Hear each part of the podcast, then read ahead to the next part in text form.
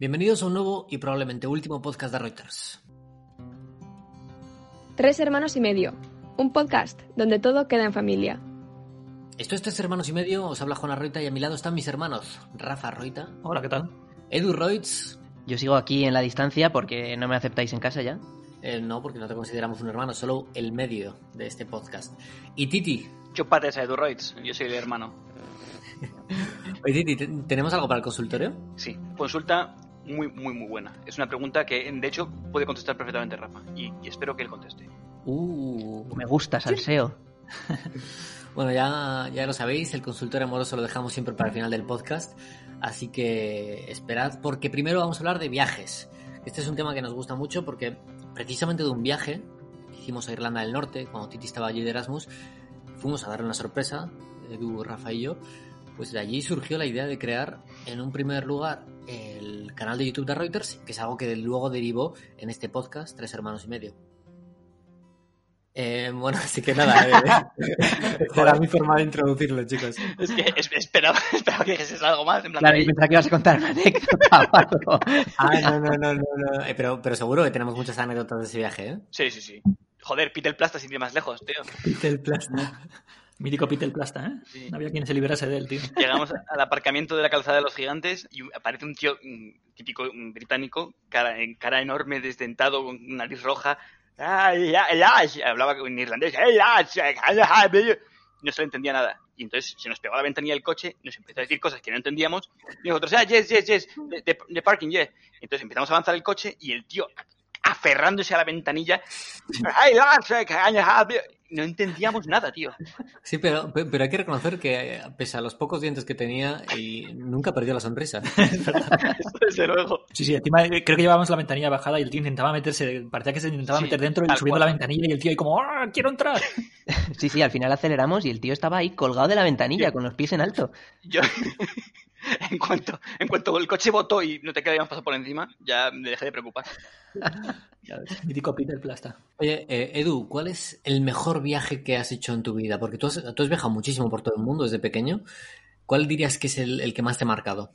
A ver, es que también hay que tener en cuenta que de pequeño yo creo que me impresionaba todo mucho más, sobre todo los primeros viajes. Y mi primer viaje fuera de España, bueno, quitando Portugal, fue a Mm. Egipto y claro, eh, imaginaos un niño de 10 años cómo lo flipó en Egipto. O sea, yo iba con la expectativa de, ¡buah, las pirámides, que es lo más famoso realmente! Las pirámides. Y luego al final, de todo lo que había visto antes de las pirámides, me parecieron hasta poca cosa. O sea, es que los templos egipcios son una auténtica maravilla. Esculturas descomunales, templos como centros comerciales de grandes con columnas preciosas. Pues sí, yo creo que es el viaje que más me ha marcado y además el primero que hice al extranjero. Y además fuisteis por el Nilo también, ¿no? Claro, claro, hicimos un crucero por el lago Nasser primero, que bueno, es la parte del Nilo que está antes de la presa de Asuán, y luego por otro crucero más por el Nilo. Estuvimos 15 días por todo Egipto, hicimos hasta snorkel en el Mar Rojo y todo, que por cierto es el arrecife de coral más bonito en el que he estado yo. Que se quiten todos los demás que dicen ser el número dos del mundo. El número uno es Australia, la gran barrera de coral. Y eso al final, entre monumentos, cultura, desierto y hasta naturaleza y peces, me pareció de los viajes más completos que he hecho. Y eras muy pequeño. Y ya una vez más mayor, alguno que, te, que digas, joder, este tiene que hacerlo la gente al menos una vez en la vida.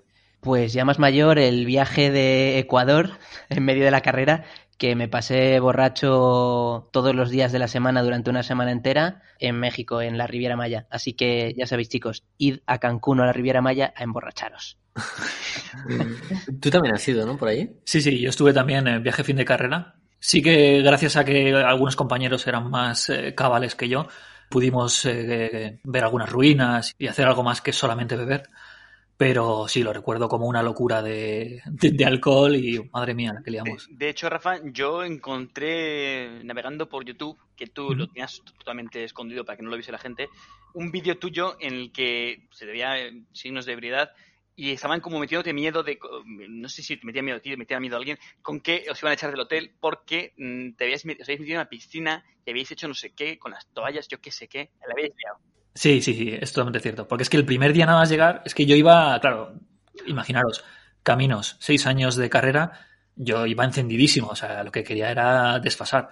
Y ya el primer día, nada más llegar, que llegamos de noche, nos fuimos ahí a la playa a bañarnos en bolas, todo borrachos, tal. Una de las parejas que iban en el viaje les habían puesto dos camas individuales en vez de una familia, una de matrimonio.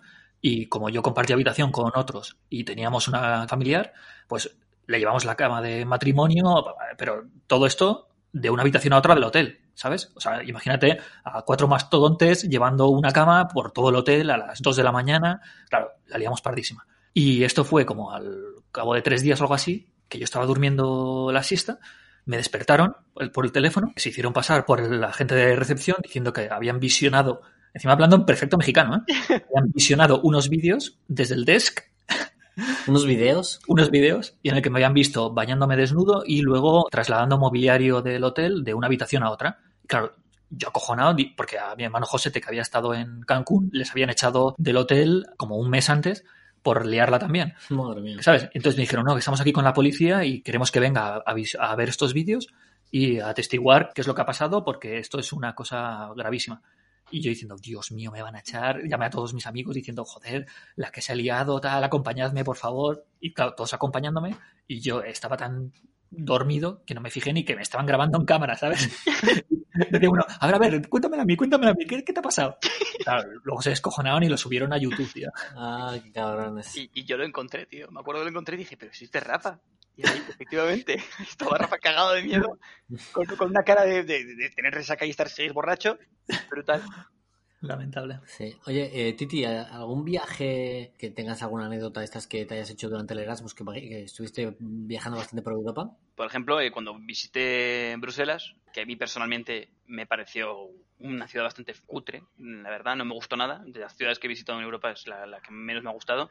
Que hay mucha gente que dice, no, tal, es un poco mierda. En mi opinión es un poco mierda. Es una basura, qué cojones. Entonces, fui para allá y me acuerdo que yo tenía un, un, un hostel de estos reservado, un albergue para universitarios, para estudiantes, y cuando llego allí me dicen, hay overbooking, entonces te quedas sin la habitación. Entonces dije, a ver, yo esto lo he cogido a través de Booking, me puse en contacto con Booking, tal, me, me dieron, me dijeron, bueno, no, no, te podemos encontrar tu ahora mismo, entonces te podemos ofrecer el dinero que costaba el hostel y un dinero extra para que puedas coger algo con tan poca antelación. Entonces, claro, a mí el hostel me había costado como por dos noches, mm, no por una, por una noche era, que cojones, porque era un fin de semana y solo fui una, fui una noche allí. Y la, última noche dormí en el, aeropuerto. Por una noche me devolvían pues 12 euros y me daban a mayores 30. Y dije yo, ¿qué? Si luego me dieron ese dinero, me mandaban, me mandaban por PayPal, porque lo, con lo que había pagado yo, y dije, bien, de lujo. no pienso pagar ningún hotel, me quedo el dinero. Y me, fui a dormir a la calle. Hacía bastante bueno y dormí en un banco. En un banco me abracé, me abracé a la mochila y tumbado allí, con mi abrigo verde eterno. Dormí con un bebé. No se me acercó nadie. Claro, veían un tío con barbas, con así, con pinta de terrible, abrazando una, abrazando una mochila a ver quién se acerca a hacerle algo. Eras un mendigo más aquel, aquella noche. Oye, me gusta que durmieras haciendo la cucharita, Titi. Estoy sí, muy sí, orgulloso. Importante, importante. Sobre todo es que me acojonaba porque, claro, tenía el ordenador dentro de la, de la mochila, porque siempre llevo el ordenador, y, y, dije, a ver si me lo van a robar. Agarrado como si, como si no hubiese un mañana. Y no, nada de nada. No me hicieron nada. A ver, yo creo que la gente que te viera no consideraría que tienes nada de valor, Titi. No lo digo por tus pintas, pero un poco sí. Sí, sí, yo soy consciente de ello. Desde luego no lo tenía, lo más de valor que tenía era pues los treinta y pico euros que me habían caído de, de, de Booking. así que me vino de perlas. Y otra anécdota así rápida, en Berlín, cuando me volvía de, de allí, en el aeropuerto, enseñé mi DNI para marcharme de, Berlín. Lo, el tío lo miró, lo pasó por no sé qué, se me quedó mirando, llamó por teléfono y me dijo, no te puedes marchar, este DNI está robado, lo han robado en España. Y yo dije, ¿cómo que lo han robado en España? Si es mi, es mi DNI. Esto en inglés. Y el tío me miraba con una cara de, de policía de la Gestapo, que yo no podía, estaba, estaba acojonado. Y entonces me, me, dice, no, no, está viniendo la, la, seguridad para acá, la policía, vamos a hablar con ellos. Y yo dije, no, no, si soy yo, soy yo. Debe ser un error, pero soy yo. Y dice, no, este DNI está robado ahora mismo en España. Y entonces le enseñé mi pasaporte, todo, toda la documentación, todo lo que tenía. Y, al final me, me, dejó pasar, pero te lo juro que fue de los, momentos que peor le pasó en mi vida, porque es que, claro, en, en la foto yo estaba más delgado y ahí tenía, ahora tenía un carote cojonudo, parecía yo en Travolta. Entonces, claro, un, un, susto en el cuerpo, me cagué encima. Oye, Titi, ¿y tú que has viajado tanto, qué país o qué sitio recomendarías a la gente que nos escucha? Pues, por ejemplo, una ciudad, Praga, me pareció una pasada. Es muy, muy bonita, tiene muchísimas cosas que ver, pero muchísimas. Es barata, la gente, a mí personalmente me parecieron súper agradables. Y también recomendaría, si les gusta el tema de naturaleza, paisajes, todo esto, Finlandia, Suecia y Noruega. Intentar hacer un road trip por los tres, que no se tarda mucho, y es una pasada. Es el tema del Polo Norte, intentar visitarlo no cuando hace mucho, mucho frío en invierno, porque no es siempre de noche, pero yo lo visité en, en abril y genial, porque justo coincidió que entraba la primavera y se empezaban a descongelar las cosas. Una locura, una locura. Otro país eh, nórdico que también me gustaría a mí visitar es Islandia, tío. Sí, tío, que es una pasada. Llevamos hablando de ir a Islandia durante años y años y al final nunca vamos, ¿eh? Ya es que en- entre que es muy caro y que hay pandemias de vez en cuando, Y que nunca tenemos suficiente dinero. Las pandemias estacionales, tío, es una putada. Sí, mira, yo, y uno de los viajes que, que recuerdo con más, bueno, no, no, no con mucho cariño, pero que más recuerdo por lo que me marcó fue el de Israel. Y bueno, fui a Tel Aviv eh, desde Rusia, porque nos invitaron para ver el Mundial de 2018 y Andrés, que es el que iba conmigo, perdió el pasaporte, así que a él le tocó volverse y me comí yo el viaje solo eh, en Tel Aviv, me parece que eran 3-4 días. Y cuando llego a, a Israel, que por cierto, eh, de la mayor seguridad que he visto en mi vida, o sea, una vez pasas el control en Moscú, para el control de seguridad para ir a, a coger tu vuelo, en la puerta de embarque hay otro control, te hacen un interrogatorio, te sacan absolutamente todo lo que tienes, te sacan todos los calcetines, para mí perfecto porque eran Roids y me gustaba que los viera el, el segurata. Y claro, te interrogan, ¿quién te ha comprado el billete? ¿Por qué te lo han comprado? ¿Por qué te lo pagan? Absolutamente todo. Y cuando llego allí, a, Israel, son como las 2 de la mañana, eh, agarro un taxi, me voy hacia el, el hostal en el que me hospedaba y está cerrado. Y yo no me lo creo. A dos y pico de la mañana allí en Tel Aviv y llamo a un teléfono que hay en la, en la puerta y me dicen, no, pues no consta tu, tu registro, así que nada. Y digo, bueno, pues ¿qué hago? Reservo una habitación aunque sea allá. Y dice, bueno, te, te abro, te doy el código de, de acceso y te quedas en recepción hasta las 8 de la mañana. Bueno, vale, perfecto. Entro, me quedo ahí en recepción y digo, bueno, no, no voy a esperar aquí. Me pongo a revisar ahí en, en algunos posits que tenían por ahí el recepcionista y encuentro el único que no estaba escrito en hebreo, que había alguna letra en nuestro alfabeto y era la clave del wifi. Consigo la clave del wifi y veo que me había mandado un mail, debía ser el compañero del tío, que era un empanado, el, el al que yo llamé, y que ponía, oye, te dejamos la habitación 16 con las llaves dentro. Y yo, ah, menos mal. Eh, al final pude hacer noche ahí.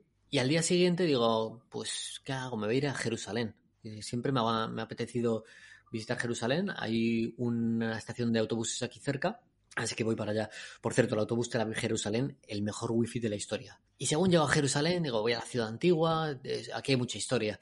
El Santo Sepulcro, eh, lo visito, pero estaba masificado. No, no me gustó nada, o sea, ni siquiera el ambiente. Digo, aquí esto no, no tiene nada especial, o al menos para mí, o igual era la situación por ir yo solo por allí con mi mochila. Visité también el Muro de las Lamentaciones, me puse una kipa, Titi, eso sé que te gusta mucho a ti.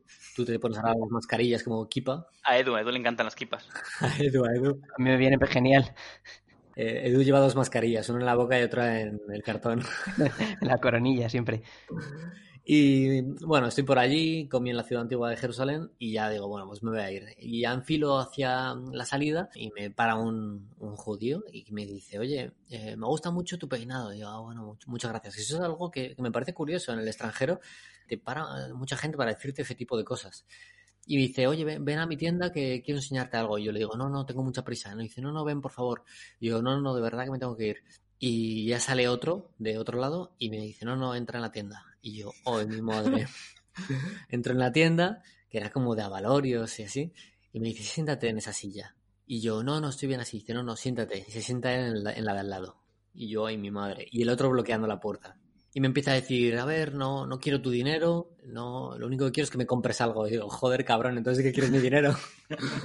y yo digo, es que no me interesa nada lo que, de, lo que vendes y tengo el dinero justo para volverme a Tel Aviv. Y dice, no, no, pero bueno, que es que aquí lo pasamos muy mal y, y necesito que me compres algo. Y yo le digo, no, no, es que no te voy a comprar nada. Y ya se empieza a calentar el tío, se pone nervioso, me empieza a gritar, me pongo yo de pie, el tío se me encara y yo digo, ay Dios, de aquí no salgo. Pues claro, imagínate que, que salgo de allí o algo y dice, no, no, es que le, le hemos pillado robando. Y me acuchillan o algo. Y yo estaba acojonado. Y, y en ese momento, yo valorando todas las opciones, mi cerebro iba a mil y decidí empujar a uno y salir corriendo de allí. eh, noté cómo pegaba una patada a mi mochila y yo eh, salí escopetado y justo pasaban dos militares por la puerta, que es lo que os digo antes. Podían haber dicho, oye, mira, nos ha robado este tío. Y yo huí de allí con el corazón a mil, eh, me pillé un taxi que me llevase a la estación de Jerusalén, el bus a Tel Aviv de vuelta. Y al aeropuerto corriendo.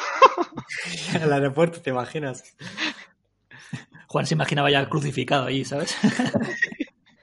Lo cierto es que es el viaje más accidentado de la historia. O sea, no hubo ni, ni un minuto de disfrute al final, ¿o qué? No, no, no, no, no disfruté nada, tío. De, de verdad, yo creo que, que, tendría que ir en otro mood para poder disfrutarlo, igual acompañado, pero en solitario no me gustó nada. Eh, Tel Aviv y Jerusalén. Espero darles una segunda oportunidad en algún momento de mi vida, pero lo que he vivido no me gustó nada. Y también estuve en Cuba, y ahí tengo otra gran historia, pero puedo dejarla para otro podcast. Es, no... esa, esa, sí queda para un podcast totalmente, ¿eh? porque sí. es brutal esa historia. Sí, sí, sí, esa es apoteósica. De todas formas, Juan, ya que entraste en una tienda de souvenirs, me podías traer traído alguna cosilla, tío. Una, una menorá de esas, bonita. ¿Una? Una menorá, el, el candelabro de seis, de siete brazos. Ah. La mezuza, tío, lo que ponemos, lo que ponen en la puerta de, de las casas para indicar que es su casa. Esas cosas que siempre hemos visto en las películas y que yo siempre he querido tener algún recuerdo. O la peoncita esta, que es así que no sé cómo se llama. La peonza de madera, que es un juguete. Una peonza. Tío, la peonza de madera con, con, con las letras. De, sí, sí, la peonza. No sé cómo se llama, es que no sé cómo se llama. Se llamará, yo qué sé, pirindola o pirinola o algo así. Eh, no tengo ni idea de lo que estás hablando, Titi. Pero bueno, ya para ir cerrando, eh, Titi, un sitio que te gustaría visitar en algún momento de tu vida aparte de volver a Irlanda del Norte, que tengo un cariño enorme, me gustaría, me gustaría ir a Estados Unidos, tío. No he ido en mi vida y tengo muchísimas ganas de ir, la verdad, muchísimas ganas. ¿A qué parte? Alaska, por ejemplo, me parecería una pasada por la, lo salvaje que es. Pero ya de ciudades, pues hombre, las típicas Boston, San Francisco, Chicago, Chicago. Nueva York. Chicago es una puta castaña, hombre. Eh, un respeto, chaval. Podías haber aprovechado para ir cuando estaba yo, cabrón. Sí, claro. Oye, ¿os, os, os imagináis un viaje a Reuter por la ruta 66? Sí, porque por la 69 no va a ser. Yo creo que la ruta 66 está un poco sobrevalorada, ¿eh? La mayor parte es un coñazo. Hmm. Te lo digo porque conozco a mucha gente que se la ha hecho y la parte de Chicago bien, la parte de California bien, pero mucha zona intermedia en la que no hay absolutamente nada. Claro, pues el, el, retrete más grande del mundo, el batidor de mantequilla más no sé qué del mundo, cosas así que seguro que son chorradas que solo tienen los americanos y, y les encanta. Tiene pinta, tiene pinta de, ser un poquito aburrido ese viaje. Eh, Rafa, ¿a ti qué destino te gustaría probar?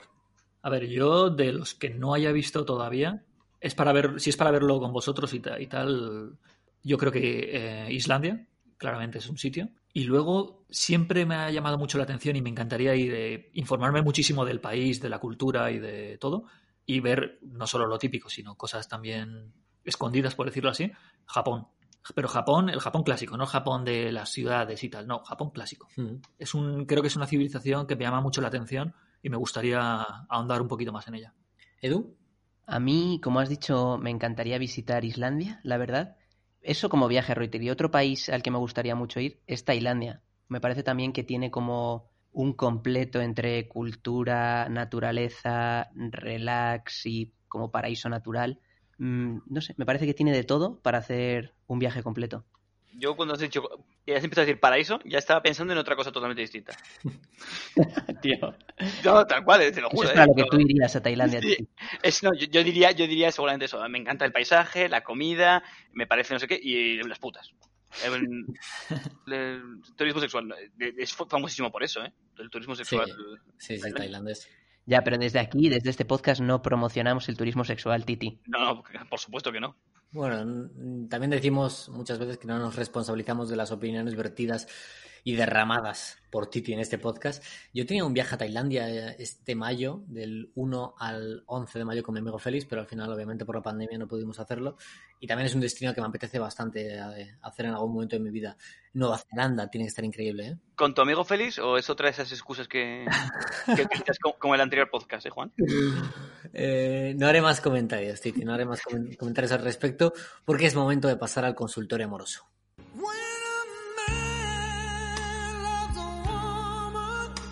Efectivamente, aquí en el consultorio, si quieres mandarnos tu duda, consulta, lo que quieras, hablarnos sobre lo que quieras, puedes mandarnos una nota de audio y nosotros estaremos encantados de, de responderte, sobre todo yo, que, que me divierto mucho.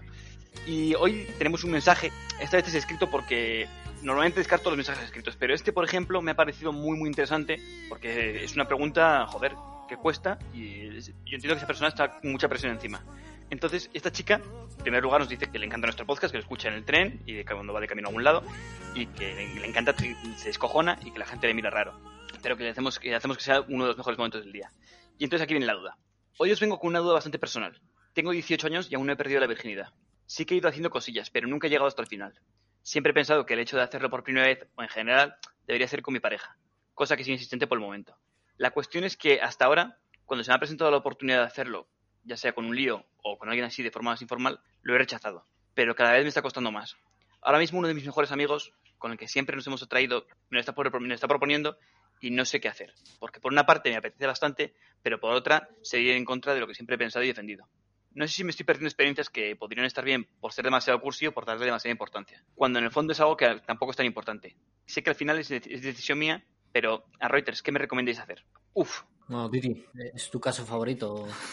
no, eh, a mí me parece una, una pregunta, hostia, que joder. Yo sé, yo sé que hay mucha presión con lo de con lo del sexo, eh, eso siempre ha sido así, siempre será, es como que eres un rarito si no, si no lo has hecho y no tiene ninguna razón de ser. Y creo que esta pregunta, por ejemplo, la puede responder Rafa porque de nosotros cuatro es el que más tarde perdió la virginidad. Sí, correcto. O sea, es totalmente cierto lo que dices, que hay, que hay mucha presión y, es- y al final es, es la sociedad realmente la que te está metiendo la presión. Es un tema que está muy mitificado, en plan como que es súper importante, como que tu vida lo- y lo que hagas a, a partir de eso va a venir influenciado por con quién lo hayas hecho, en qué momento, con qué edad, y no tiene absolutamente nada que ver. Exacto, Rafa lo la perdió con una prostituta. Exacto, o sea, y, Juan tuvo que hacer de mamporrero conmigo. No, no, ahora fuera de coña, no es tan importante como la gente dice y es una experiencia más que te va a tocar vivir. Si lo puedes vivir con alguien que haya tenido ya una experiencia o que sea su primera vez, pues da igual. Me gusta tu forma de expresarlo, Rafa, de alguien que haya tenido experiencia o que sea su primera vez. O sea, absolutamente todo No. el mundo. Sí, sí, no, por eso, por eso digo que, que- que me refiero a que, a que da igual con, con quien sea. Que el, yo creo que la inmensa mayoría de la gente no lo recuerda como algo bonito, no lo recuerda como algo especial y muchísimo menos lo recuerda como el lo mejor de su vida.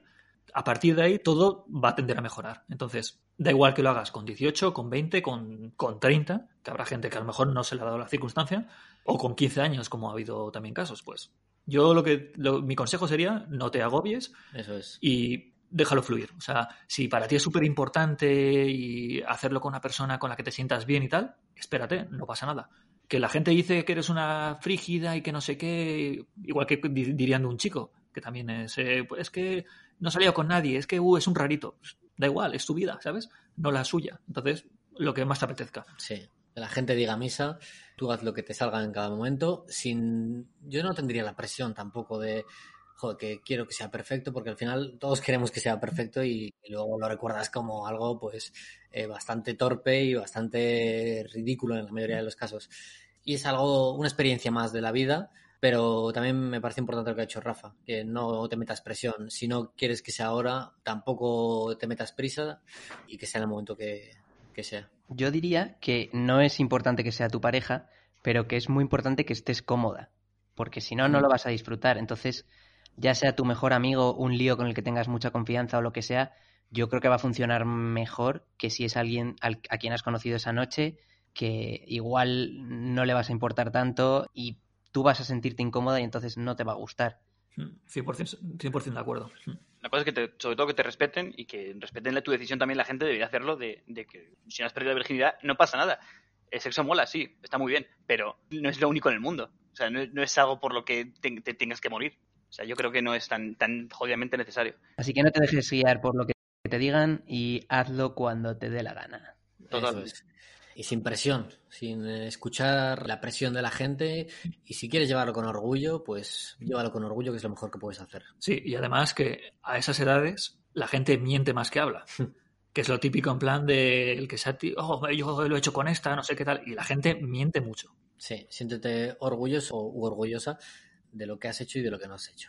Ya es momento de cerrar. Titi, ¿de dónde puede mandarnos la gente más cuestiones? Pues pueden utilizar el Instagram de Reuters. Dejamos el link en la, en la cajita de descripción de este vídeo. pueden mandarnos un, un MD con la grabación.